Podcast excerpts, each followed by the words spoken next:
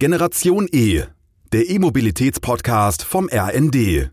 Herzlich willkommen zu Generation E. Heute zu Gast bei uns ein sehr spannender Unternehmer, der gemeinsam mit seinen Mitgründern den Fernbus- und Zugverkehr in den letzten zehn Jahren wahnsinnig geprägt hat. Denn knapp 60 Millionen Fahrgäste in 40 Ländern haben alleine im letzten Jahr die Dienste der Flix-Marken genutzt. Und ich freue mich sehr, dass Sie heute hier sind. André Schwemmlein, Mitgründer und aktuell auch CEO von Flix. Hallo, freut mich auch da zu sein. Ich würde mal vermuten, dass die meisten Menschen Flixbus und auch Flixtrain kennen. Nichtsdestotrotz vielleicht einmal eine kurze Erläuterung, wofür die Flix-Marken mittlerweile stehen und was es alles im Angebot gibt. Ähm, Sie haben es ja schon gesagt, Flix ist ähm, ein Mobilitätsanbieter. Wir im Prinzip haben mit unseren Fernbussen und unseren Fernzügen in mittlerweile über 40 Ländern, ähm, letztes Jahr 60 Millionen Menschen gefahren. Die meisten Menschen kennen wahrscheinlich unsere grünen Busse. Die gibt es im Prinzip überall von der Türkei über Europa bis an, nach Kalifornien und Brasilien. Ähm, und wir haben zurzeit über 4000 Busse da draußen mit äh, 1000 Unternehmern, Mittelständlern, die für uns diese Busse betreiben ähm, und bieten über 5000 Ziele an, die man mit Flixbus und Flixtrain erreichen kann ähm, und haben circa 5000 Menschen, die bei uns arbeiten. Jetzt würde mich mal interessieren, was sind denn so die Top-Ziele, die besonders gerne gefahren werden? Wir sind wirklich ein globales Geschäft geworden. Wir wollen ja auch, dass nachhaltige Mobilität super attraktiv ist, so dass die Menschen eben gerne umsteigen. Und ähm, das ist was, was wir jetzt in vielen äh, Ländern sehen, dass, und wenn ich auf Deutschland schaue, dann ist es sicherlich sowas wie Hamburg, Berlin, aber dann ist es in Portugal eben auch Lissabon, Porto und dann New York, Boston und äh, äh, Sao Paulo nach Rio. Also das ist quasi immer, wenn zwei große Städte, Ballungszentren in einer guten Distanz für uns liegen, was alles so zwei, drei, vier, fünf Stunden ist. Ähm, das ist das, wo der Fernbus dann echt eine super Alternative ist und dann Menschen eben auch vom Auto oder vom Flieger umsteigen. Hm. Jetzt haben Sie es gerade eingangs schon gesagt, nachhaltige Mobilität. Das ist ja wichtig, nicht nur um die Klimaziele von Paris zu erreichen, sondern auch was das allgemeine Befinden, sage ich mal, jedes Einzelnen angeht. Jetzt würde ich mal sagen, so wie ich beim gefühlt beim Güterverkehr denke ich immer noch an rostige, laute Züge. Und wenn ich jetzt an Fernbus denke, dann denke ich immer noch an lauten Motor, wo eine schwarze Wolke hinten rauskommt aus dem Auspuff. Wie kommt denn dieses Bild mit nachhaltiger Mobilität und einem Fernbus zusammen? Nee, das ist natürlich das ist eine sehr gute Frage. Und ich glaube, zwei Sachen sind wichtig. Die meisten Menschen, die in einen Flixbus steigen, sind überrascht, was für schöner Bus und wie modern Busse mittlerweile sind. Ja, man hat ja, viele kennen das eher aus der Schulzeit, ja, da ist das vielleicht jetzt nicht das neueste Produkt gewesen. Das heißt, viele sind da positiv überrascht und viele probieren es auch zum ersten Mal aus. Ja, wenn wir in den USA angefangen, ein Land mit einer großen Bushistorie. Da war die Hälfte der Menschen, die Flixbus gefahren sind, sind nie vorher überhaupt irgendeinen anderen Bus gefahren. Das heißt, sind viele Kunden, die das zum ersten Mal ausprobieren. Ähm, das heißt, wir haben eine sehr moderne Flotte und auf den ähm, Nachhaltigkeitspunkt einzugehen. Das bedeutet natürlich auch, dass die sehr effizient ist. Ja, das heißt, wir sind ja für viele auch die Alternative zum eigenen Auto. Da spart man natürlich wahnsinnig viel CO2, weil am Ende, ja, der Bus fährt heute noch mit Diesel, kommen wir später auch drauf, ähm, wie das in Zukunft sein wird. Aber trotzdem ist es halt ähm, Dimensionen ökologischer, ähm, wenn man zu 30, 40, 50 in einem Bus fährt, anstatt zu, alleine zu zweit oder zu dritt im Auto. Ähm, und wir sind in vielen Ländern, weil ja auch der Strom so aus der Steckdose kommt, aber eben noch nicht komplett erneuerbar ist, auf Augenhöhe mit ähm, Zug. Das heißt, wir haben im CO2-Ausstoß quasi am Ende durchgerechnet, ist das vergleichbar Fernbus und Fernzug. Ähm, von daher sind das die zwei aktuell ökologischen Alternativen, die man hat zum Auto oder zum Fliegen. Und das wollen wir auch, dass es in Zukunft so bleibt. Ähm, denn, das ist natürlich recht, den Menschen wird es immer wichtiger, eben auch ökologisch unterwegs zu sein. Und das ist für uns wirklich neben dem, dass wir auch ähm, günstige Mobilität anbieten wollen, der zweite große ähm, Punkt, warum wir hoffen, dass Menschen uns wählen. Mhm. Die Mobilität ist ja eine Transformation. Was ganz stark im Fokus ist, ist natürlich einmal die Elektromobilität, hier und da auch schon mal ein Stück weit der Wasserstoffantrieb. Wie sieht es denn aus bei Fernbussen? Also wie, inwieweit betrifft die Flix-Marken auch diese Transformation, was zum Beispiel alternative Antriebs Stoffe und auch Antriebsmodelle angeht? Also ist selbstverständlich ein Riesenthema für uns. Wir, wir waren da immer Vorreiter und ich habe vor, als ich vor fünf, sechs, sieben Jahren, kurz nach auch Prinzip kurz nach der Gründung angefangen haben, mit Herstellern zu sprechen, wo geht's hin Richtung erneuerbare, ähm, nicht erneuerbare, sondern ähm, alternative Antriebsarten, elektrisch oder Wasserstoff, gab es sehr viel Zurückhaltung. Ähm, und es war nicht wirklich zu erkennen, dass die Hersteller sich da auch bewegen wollen. Ich glaube, in den letzten Jahren im Automobilsektor durch Tesla und dadurch, was dann dadurch in der Automobilindustrie passiert ist, sind jetzt auch quasi Hersteller von Bussen aufgewacht.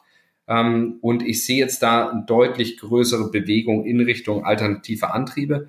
Das heißt, für uns bedeutet das, wir können uns nicht darauf ausruhen, dass ich sage, ja, wir sind ja heute schon eines der ökologischen Verkehrsmittel, ähm, sondern wir sehen natürlich, dass Reisen am Ende CO2-neutral werden muss und auch werden wird. Also da ist für mich überhaupt gar nicht die Frage, ob das passiert, sondern nur die Frage, wann und welche Technologie.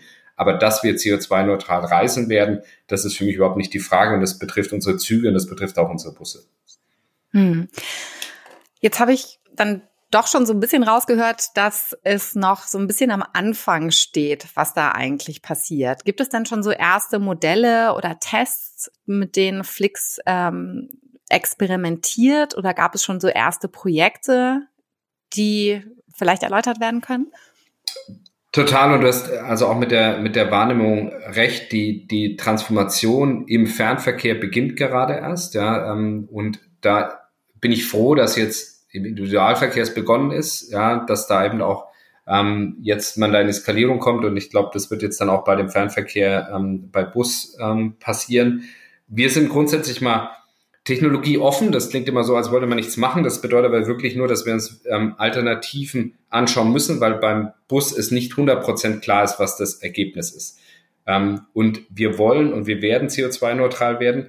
Und da müssen wir auch quasi als Flix so ein Stück Vorreiterrolle sein. So viele Mobilitätsmarken im Fernverkehr kennt man nicht in vielen Ländern und dementsprechend schaut da natürlich jeder auf uns. Und wir haben da jetzt auch schon ähm, begonnen. Wir haben immer wieder Pilotprojekte gemacht, ähm, um auch zu lernen. Ähm, was wir aktuell ähm, haben, sind quasi wirklich Projekte, die dann Richtung Rollout gehen. Das heißt, wir gehen jetzt in die Umsetzung. Wir haben in der Vergangenheit Elektrobusse getestet, Biodiesel, verschiedene Elektrobusse in verschiedenen Ländern etc. Also wir haben viele Pilotprojekte gemacht, um auch zu lernen, wo hakt's und was, warum ist es noch nicht da.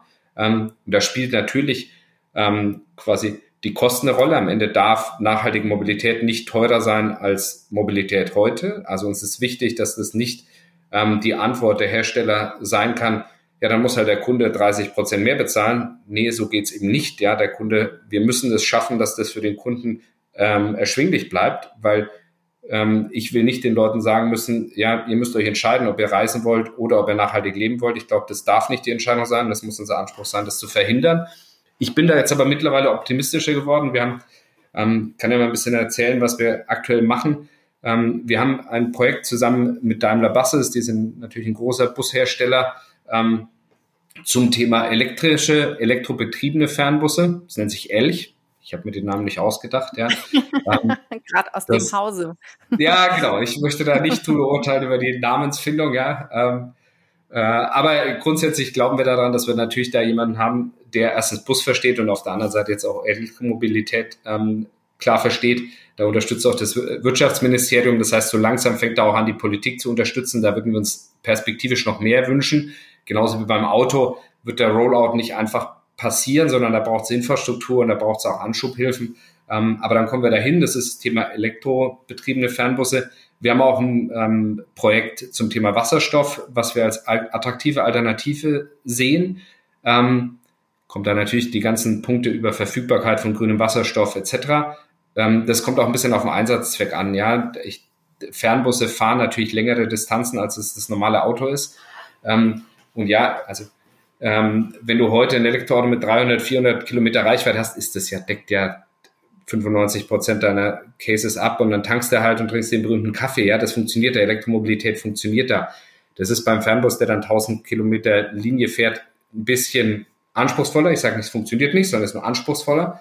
Ähm, und da glauben wir, dass es auch Felder geben wird, wo Wasserstoff eine wichtige Rolle spielen kann bei langen Linien, bei wenn du quasi dann nicht dazwischen irgendwie Zeit zu laden hast, etc. Da haben wir ein Entwicklungsprojekt ähm, für ein Brennstoffzellensystem zusammen mit äh, ZF ähm, und Freudenberg, also zwei Firmen, die sich auch bei dem Thema Wasserstoff ähm, und Brennstoffzelle auskennen. Äh, das ist für uns eine attraktive Alternative. Ich glaube, ehrlicherweise, wir brauchen beides. Wenn du mich heute fragst, würde ich sagen, es wird beides nötig sein, um alle Zwecke abzudecken. Ähm, und ähm, lass mich da gerne überraschen, wenn dann eins besser ist. Wir sind da quasi wirklich agnostisch, was dann die CO2-freie Technologie ist. Ähm, und was wir aktuell schon laufen haben, ähm, ist Biogas ähm, zwischen Amsterdam und Brüssel. Ähm, das sind sehr recycelte organische Rohstoffe. Kannst du auch sehr schnell tanken, hast du große Reichweiten. Da gibt es natürlich auch die Frage, wie ist da die Verfügbarkeit langfristig etc. Aber da kann man heute schon sehr viel CO2 einsparen. Ähm, wenn man was mit Biodiesel in Frankreich, die Franzosen setzen sehr stark auf Biodiesel. Da ist natürlich jedes Land anders, ja, wie es fördert, was es möchte. Ähm, auch da spart man schon 70 Prozent der ähm, Emissionen und kann auch lange Fernbuslinien fahren. Das heißt, wir sind da wirklich aktiv und ich glaube, wenn man in fünf Jahren ähm, zurückschaut, wird man eine erste große Veränderung gesehen haben. Und ich glaube, in zehn Jahren sieht das fundamental anders aus, als es heute ist. Ähm, von daher bin ich da ehrlicherweise auf quasi so Busfernverkehr sehr optimistisch, dass wir da CO2-Neutralität hinkriegen. Mhm. Jetzt klingt das ganz schön komplex, wenn ich höre sozusagen, dass ihr das Thema Ökologie ganz stark im Fokus habt, aber die 40 Länder, in denen Flix aktiv ist und wenn wir jetzt nur mal den äh, Busverkehr nehmen oder den Fernbusverkehr, dann scheint es ja verschiedene Technologien zu geben. Wie ist es denn für ein Unternehmen wie euch skalierbar? Also hast du einen super wichtigen Punkt, ja, das ist natürlich ein großes Problem, ja, weil also Diesel hat den neben diesem Reichweite und wie gesagt, ich glaube, Preis ist es am Ende nicht, ja, wir müssen Mobilität trotzdem auf dem gleichen Preis ähm, anbieten können. Aber es ist halt, es funktioniert in jedem Land. Tankstellen gibt's überall, ja, das, dem ist Grenzen egal, ja, überall gibt's eine Infrastruktur von irgendwie dem Outback in ähm, Brasilien bis hin zu Berlin Innenstadt. Das ist ein riesen Vorteil. Ähm, wir, wir haben einen äh, Vorteil bei uns, warum wir glauben, dass wir das ähm, machen können. Wir haben natürlich eine gewisse Planbarkeit. Wir wissen, welche Linie fährt wann und welche Städte werden berührt und das ist im Prinzip jeden Tag gleich. Das heißt, wir können planen.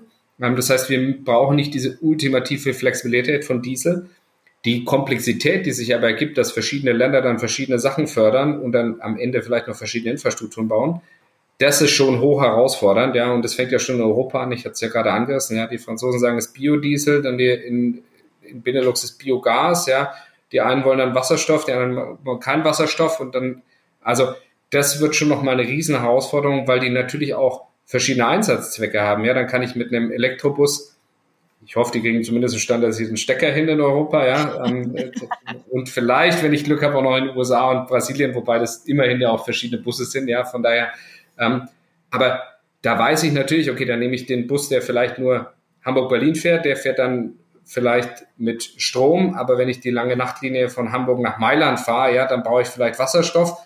Dann brauche ich aber in Hamburg und in Mailand jemand, der Wasserstoff zur Verfügung stellen kann, ja.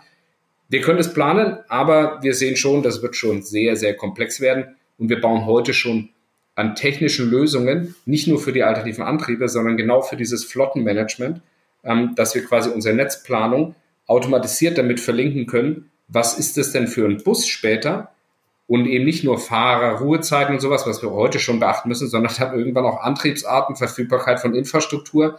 Das heißt, da wird, und wir sind sehr stark auch ein Technologieunternehmen, das wird essentiell. Ich kann das mit fünf bis zehntausend Bussen irgendwann nicht mehr lösen, dass ich mir merke, wo da eine Tankstelle ist, ja. Ähm, aber das ist also aus meiner Sicht alles lösbar, aber die Komplexitäten gerade auf der regulatorischen Seite sind schon sehr, sehr hoch und ich bin froh, wenn da dann mehr Klarheit herrscht, was Infrastruktur und ähm, Hochlaufunterstützung und auch quasi Regulatorik angeht. Mhm. Technologieunternehmen, das ist jetzt sozusagen etwas, was ich jetzt gar nicht direkt mit Flix in äh, ja, Verbindung gebracht habe. Vielleicht dann auch mal die Frage, ähm, nicht nur sozusagen die Transformation der Mobilität, was die Antriebsarten angeht, sondern auch die Digitalisierung spielt ja eine große Rolle. Wie wichtig ist denn die Digitalisierung für Flix und was genau bedeutet vielleicht auch Digitalisierung für euch? Also, und ist eine sehr gute Frage. Wenn du schaust, was wir haben zu, vor knapp zehn Jahren gestartet, im Prinzip ja damit, dass wir einen Markt, der 50 bis 100 Jahre sich quasi nicht verändert hat, komplett verändert haben und alles eigentlich auf der Basis von Technologie und Digitalisierung. Ja, das war die Idee von Flix, war ja, ich nehme einen Markt, der überhaupt nicht digital ist und bringe den ins neue Jahrtausend. Ja, ähm, das machen wir jetzt zum Beispiel auch. Wir haben Greyhound gekauft ähm, vor anderthalb Jahren. Das ist eine, also 100 Jahre quasi Historie, eine iconic Brand. Ja, da haben wir Technologie vorgefunden aus den 80ern. Ja, da konnte schon keiner mehr den Code lesen. Ja, ähm, das sind Sachen, da, da können wir auch einen Mehrwert leisten, weil diese Industrie braucht auch quasi Technologie, um erfolgreich zu sein, damit du am Ende die richtigen Netze planst, damit du das richtige Angebot hast, damit die Busse voll werden, dass du auch eine Chance hast, wenn ich jetzt über Bus spreche, dem Bus ein Stück die Rolle zu geben, die er im Verkehrssystem haben sollte, nämlich dass es günstige Mobilität für viele Menschen ist ähm, und das eben auch auf der Langstrecke und nicht nur quasi in der Stadt. Und diese Rolle hat der Bus über die letzten Jahrzehnte verloren gehabt. Und ich glaube, mit Technologie haben wir es geschafft, ein Stück weit ihm die Rolle zurückzugeben in Europa, wollen das jetzt auch in Nordamerika und auch in quasi ähm, Emerging Markets machen. Ähm, das heißt, Technologie spielt eine Riesenrolle für uns. Und wie ich das, ähm, wie ich das ja schon gesagt habe, auch nach vorne raus für uns essentiell, um diese Herausforderungen ähm, in Richtung CO2-Neutralität ähm, zu leisten und dann auch ein Beispiel für die Branche zu sein. Es ist so ein bisschen wie ja, wir alleine werden es nicht lösen, aber wenn wir es nicht gelöst bekommen, als quasi Tech-Company global aufgestellt mit der Marke, wie sollen es dann kleine Busunternehmen überall auf der Welt lösen? Und dementsprechend haben wir da, glaube ich, den Anspruch, dass wir da auch Vorreiter sein wollen und dann Beispiel für andere sein wollen. Mhm. Vielleicht noch einmal eine andere Fortbewegungsart, die ihr auch mit anbietet, das sind die Züge mit Flixtrain. Ähm, in Deutschland immer mal wieder, also der Zugverkehr mit nicht so positiv besetzten Themen vielleicht im Fokus gewesen ist. Einmal die Infrastruktur, die natürlich wahnsinnig marode ist und die ganz, ganz stark ausgebaut werden muss. Und natürlich auch immer wieder sozusagen die angekündigten Streiks, die dann entweder auch durchgeführt werden oder nicht. Inwieweit berühren euch denn diese beiden Punkte? Also einmal, was erwartet ihr vielleicht auch seitens der Politik, was die Infrastruktur angeht? Und wenn die Deutsche Bahn streikt, was ist dann mit Flixtrain? Ja, ähm, das ist ja unser zweites ähm, großes ähm, Verkehrsmittel. Im Prinzip haben wir Flixbus überall auf der Welt und Flixtrain dann in Deutschland und Schweden. Machen wir jetzt auch schon ein paar Jahre. Ähm, und ich glaube da auch dran, dass der Schienenverkehr wachsen kann und wachsen wird. Und was man bei all den Kritikpunkten über quasi Schienenverkehr ähm, nicht vergessen darf, es herrscht ja eine gigantische Nachfrage. Es, es gibt ja quasi kein, in, wenn ich jetzt auf Deutschland schaue oder auf andere Länder, es herrscht ja kein Nachfrageproblem nach günstiger Mobilität auf der Schiene, ja, sondern das Angebot ist nicht da, wo es sein sollte. Und deswegen ist es manchmal nicht die, die Alternative, die man sich wünscht, ähm, um vom Auto umzusteigen. Ähm, und da wollen wir mit Flixtrain einen Unterschied machen. Äh, das heißt, uns betrifft selbstverständlich, dass du deine Infrastruktur hast, die wenn man mehr investiert, dann eben auch besser wird. Ähm, und da ist ja auch die politische Entscheidung ist dafür da, dass da investiert wird. Das wird jetzt halt auch Jahre dauern. Ähm, äh, und wir wollen dann im Zuge dieser Modernisierung eben auch unseren Beitrag leisten, dass auf der Schiene dann mehr Verkehr herrscht, mehr Züge und dann auch mehr Menschen. Auch mit dem anderen Produkt. Flixtrain ist ja ein anderes Produkt als jetzt die Staatsbahnen, mit denen wir im Wettbewerb stehen. Ja, wir haben uns ja klar differenziert. Das ist ein günstiges Produkt. Ja, wir haben sicherlich ein paar Sachen weggelassen vom, ähm, Restaurantabteil ähm, bis hin zur erste Klasse. Das gibt's halt bei uns alles nicht, ja. Ähm, dafür bieten wir halt günstige Mobilität und die ist halt natürlich günstiger als quasi bei den Staatsbahnen. Aber gar nicht langsamer. Ne? Also wenn du auf unser Netz schaust, wir wollen jetzt nicht, dass die Leute das Gefühl haben, wenn ich Flix Train fahre, dann bin ich da im Schneckentempo unterwegs. Die Züge sind schnell und wenn du auf die Reisezeiten schaust, ist es ganz oft vergleichbar mit einem ICE. Ähm, das heißt, so da ist man entweder nicht langsamer oder nicht viel. Und ich glaube, das braucht es zusätzlich als Angebot, damit eben mehr Menschen ähm, Schienenverkehr nutzen können. Das heißt, ich bin optimistisch, dass sich in der Infrastruktur was tun wird die nächsten Jahre. Da fließt jetzt auch extrem viel Geld hin. Ähm, und ähm, dementsprechend bin ich da sicher, dass da einiges passieren wird. Dieses Thema Streiks, das ist jetzt auch in Europa in Summe ein großes Thema gewesen. Das ist ja gar nicht ein deutsches Thema. Ne? Also es war, glaube ich, de, also gefühlt hatten wir quasi jede Woche irgendwo einen Streik. Ja. Ähm, letzte Woche war es in England, davor war es irgendwie in Frankreich, also irgendwie ist immer zu Streik. Ähm, das ist das, natürlich was, damit muss man einfach schlichtweg arbeiten. Ja, ähm, das gehört halt zu einer Volkswirtschaft dazu. Ich glaube, wir haben da jetzt irgendwie kein fundamentales Problem und das ist natürlich, hat es, betrifft es die Menschen, wenn der Verkehr ausfällt. Das zeigt halt auch die Rolle, die Verkehr hat und wie wichtig es ist ähm, und ähm, wie unmittelbar die Folgen da sind. Wir werden in der Regel da nicht bestreikt. Also Flixbus fährt eigentlich immer, ähm, weil ähm, wir natürlich auch unsere Unternehmer dann Interesse daran haben, quasi, da gibt's ja dann Tarifverträge in der Regel für die Busfahrer und das ist halt einfach nicht dasselbe Zyklus wie mit den im Schienenverkehr. Ja, deswegen fahren da unsere Busunternehmer zu anderen Zeitpunkten. Ähm, und ähm, dementsprechend fährt Flixbus eigentlich immer. Flixtrain wird auch nicht bestreikt. Ähm, da trifft uns manchmal so ein bisschen die Infrastruktur. Ja, wenn in Deutschland jetzt zum Beispiel die EVG bestreikt und die dann halt keine Weichen mehr stellen, dann kann ich halt auch kein Flixtrain mehr fahren das ärgert uns schon ein bisschen. Wir haben mit dem Tarifkonflikt nichts zu tun. Ja, ähm, unsere Mitarbeiter streiken nicht und die Infrastruktur sollte eigentlich zur Verfügung stehen. Und dann kann ich aber nicht losfahren, uns ist das Risiko zu groß, dann, dass der Zug dann da irgendwo strandet, weil irgendjemand die Weiche nicht stellt. Ja, ähm, also uns betrifft die Streiks da auch negativ. Aber das gehört irgendwie ein Stück zum Wirtschaften dazu. Ähm, von daher, dann sollen die, haben vielleicht ein paar Menschen mehr die Chance, Fernbus auszuprobieren und jeder, der dann nicht ins Auto steigt, sondern im Fernbus ist, ähm, ist auch ein Gewinn für uns. Ähm, von daher versuchen wir da mal ein bisschen aufzustocken. Ähm, aber am Ende wollen wir auch zeigen, der Bus ist da, wenn er nötig ist, egal was passiert, ob da mal eine Strecke ausfällt oder ein Sturm war oder Streik. Wir sind da, wir haben eine Rolle im Verkehrssystem und die wollen wir wahrnehmen. Ja, ist gut, wenn man ein diverses Portfolio und Angebot hat, wenn dann mal irgendwo gestreikt wird. Jetzt haben wir ja relativ frisch in Deutschland das 49-Euro-Ticket. Was bedeutet denn dieses Ticket für Flix? Wir, also für uns ist, und so sprechen wir auch mit der Politik, vor allem erstmal wichtig, was bedeutet es denn für die Fahrgäste? Ich bin fest davon überzeugt und das sehen auch in Umfragen, die wir gemacht haben, dass wir was mitbringen, was dem Deutschland-Ticket gut tun würde mit dem Fernbusangebot ähm, weil wir viele Regionen anschließen, wo eben kein Schienenverkehr ist. Oft sind wir der einzige Fernverkehr, den es gibt. Ähm, das heißt, wir versuchen in das Deutschlandticket reinzukommen und unsere Argumente, glaube ich, werden da auch gehört, dass das für die Reisenden gut wäre, wenn man da noch den nachhaltigen Fernbus zusätzlich dabei hat. Ähm, und aktuell sind wir nicht dabei. Wir sind da im guten Austausch mit dem zuständigen Ministerium und hoffen, dass sich das noch ändert und ähm, Fernbusse dann dazukommen. Ähm, und jetzt analysieren wir gerade, was gerade mit dem Ticket bei uns im Netz passiert. Ähm, aber die ehrliche Antwort ist auch, ich glaube, selbst wenn es einige Strecken dann ähm, betrifft, weil dann quasi subventionierter Nahverkehr ähm, unser Wettbewerb ist, auf unsere Strategie in Summe und auf den Erfolg von Flix wird es jetzt halt keinen Einfluss haben. Dafür ist dann am Ende wir ein zu globales Unternehmen. Deutschland ist ein Teil und für uns als Gründer natürlich auch ein wichtiger emotionaler Teil, aber unser größter Markt ist mittlerweile die USA zum Beispiel. Ähm, und in Deutschland fahren wir natürlich auch viel grenzüberschreitend, Nachtlinien, lange Strecken. Da hat das Deutschland-Ticket gar keinen Einfluss.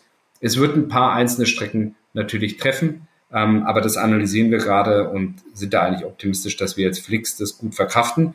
Aber trotzdem, glaube ich, hätten wir da einen riesen Mehrwert fürs Deutschland-Ticket, wenn wir dabei wären. Mhm. Da bin ich gespannt. Da bleiben wir auf jeden Fall am Ball und da werde ich nochmal nachfragen. Gibt es denn, ihr seid jetzt da wirklich weltweit in vielen Ländern unterwegs, gibt es ein Land, wo du sagen würdest, Mensch, das ist wirklich innovativ, hier können wir noch ein bisschen was lernen, was zum einen die Liberalisierung angeht, aber auch was die Ökologie angeht, wo vielleicht auch euer Angebot Teil von Mobilitätsplattformen ist. Also gibt es so ein Land, wo es richtig Spaß macht für euch stattzufinden? Ja, wir haben, wir haben ja wirklich so viele Länder, dass wir versuchen aus allen so ein Stückchen das, ähm, die, die besten Sachen zu identifizieren und auch mit anderen zu teilen, ja. Und, ähm, und es ist schön zu sehen, dass jetzt auch viele Länder global ähm, Interesse haben, von anderen zu lernen, was Fernbusverkehr angeht, ja. Ähm, und das heißt, wenn du einmal so quer durchgehst, ja, da gibt es Länder, da wird auch einfach in Infrastruktur mehr investiert. Ja, dann ist ein Fernbus-Terminal halt schöner und besser und macht dann auch quasi nachhaltiges Reisen mit dem Fernbus attraktiver. Da ist glücklicherweise Deutschland jetzt aktiver geworden. Ja, wir haben mit Frankfurt einen Busbahnhof, den wir auch, den wir betreiben ähm, und das wirklich super schön, ja, da können wir richtig coole Konzepte umsetzen, ist genau zentral in der Innenstadt. Das ist jetzt noch nicht der Standard in allen Städten, ja, und da kann man jetzt auch, wenn ich zum Beispiel in unser Türkei-Geschäft schaue, ja, da ist Bus, hat eine andere Priorität, aber der, der Istanbul Bus Terminal, das ist größer als die meisten Flughäfen, ja. Ähm, das heißt, damit man Menschen auch da reinkriegt, muss man da auch ein bisschen was für Infrastruktur tun. Ja, wenn ich dann auf die Schiene schaue, schaue ich dann nach Schweden, wo die Trassenpreise niedriger sind und es einfacher ist, Trassen zu kriegen. Das versuche ich dann in Deutschland zu erklären. Hey, schaut mal so, kriegt ihr Wettbewerb auf die Schiene, so wachsen, wachsen wir die Schiene, ohne dass ihr Milliarden investieren müsst. Ähm, und auf der anderen Seite sehe ich natürlich Sachen, wo das hast du auch schon angesprochen. Ja, Frankreich ist zum Beispiel sehr progressiv, haben eigentlich Deutschland sich angeschaut, wie der Markt geöffnet wurde, haben das noch ein Stück weiter gemacht. Ja, Deutschland fülle ich immer noch Zettel aus, um ähm, quasi Linien zu genehmigen, die ich immer genehmigt bekomme, weil es ja ein freier Markt, ne? Aber ich schicke tonnenweise Papier zu Behörden, die brauchen dann Monate, um da Stempel drauf zu drücken, mir Papier zurückzuschicken, das dann im Bus liegen muss. In Frankreich gibt es überhaupt keine Konzessionen mehr. Da haben gesagt, das ist ein freier Markt, kannst du verfahren, ja. Ähm, und haben wir eher nach USA geschaut, wo das auch so ist, ja. Also das heißt, ich glaube, in Summe ist da sehr viel zu tun und ich sehe jetzt auch in Europa gibt es jetzt ein paar Länder, die sagen, Mensch, das ist ja cool, was im Fernbus passiert, wenn man da ein klein bisschen, und es geht gar nicht um Geld, sondern den Markt eine Chance geben, dann sinken die Preise, dann wird das Angebot besser und wir haben eben was parallel zur Schiene, was auch nachhaltige Mobilität ist. Da sehen wir sehr gute Bewegungen gerade, ähm, dass auch andere Länder voneinander lernen wollen. Von daher, ich bin da ganz optimistisch. Es dauert alles natürlich ewig. Ja, ich würde mir das schneller wünschen. Aber so ist es im Verkehr. Ja, die großen Veränderungen brauchen eben ihre Zeit. Ähm, aber ich sehe viele gute Beispiele ähm, global, dass es in die richtige Richtung geht. Die große Frage wird sein, ob es schnell genug geht. Genau, richtig. Da drücken wir die Daumen, dass gerade die Entbürokratisierung ein Stück weit schneller geht. Ich meine, wir haben ja auch einfach, wenn wir uns die Klimabilanz angucken, keine Zeit mehr zu verlieren. Das heißt, ich würde mir so wahnsinnig wünschen, dass es einfach Hebel gibt, um alles zu beschleunigen.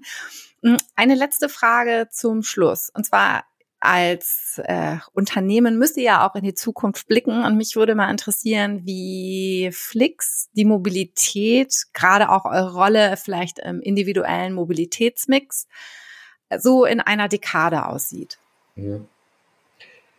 Das Spannende gerade ist, du hast eigentlich die letzten 100 Jahre Mobilität relativ gut vorhersagen können, was passiert. Ja, also die Erfindung des Autos hat schon einiges verändert, aber seitdem ist jetzt nichts fundamental passiert. Ja, das sind dieselben Antriebsstränge, das sind dieselben, äh, der Modalshift ist jetzt nicht gigantisch gewesen irgendwann, ja. Das heißt, Mobilität ist gewachsen, ist immer gewachsen, ist ein großes Bedürfnis zu reisen, mobil zu sein und es wird auch in Zukunft wachsen, aber es hat sich eigentlich nicht so brutal viel verändert.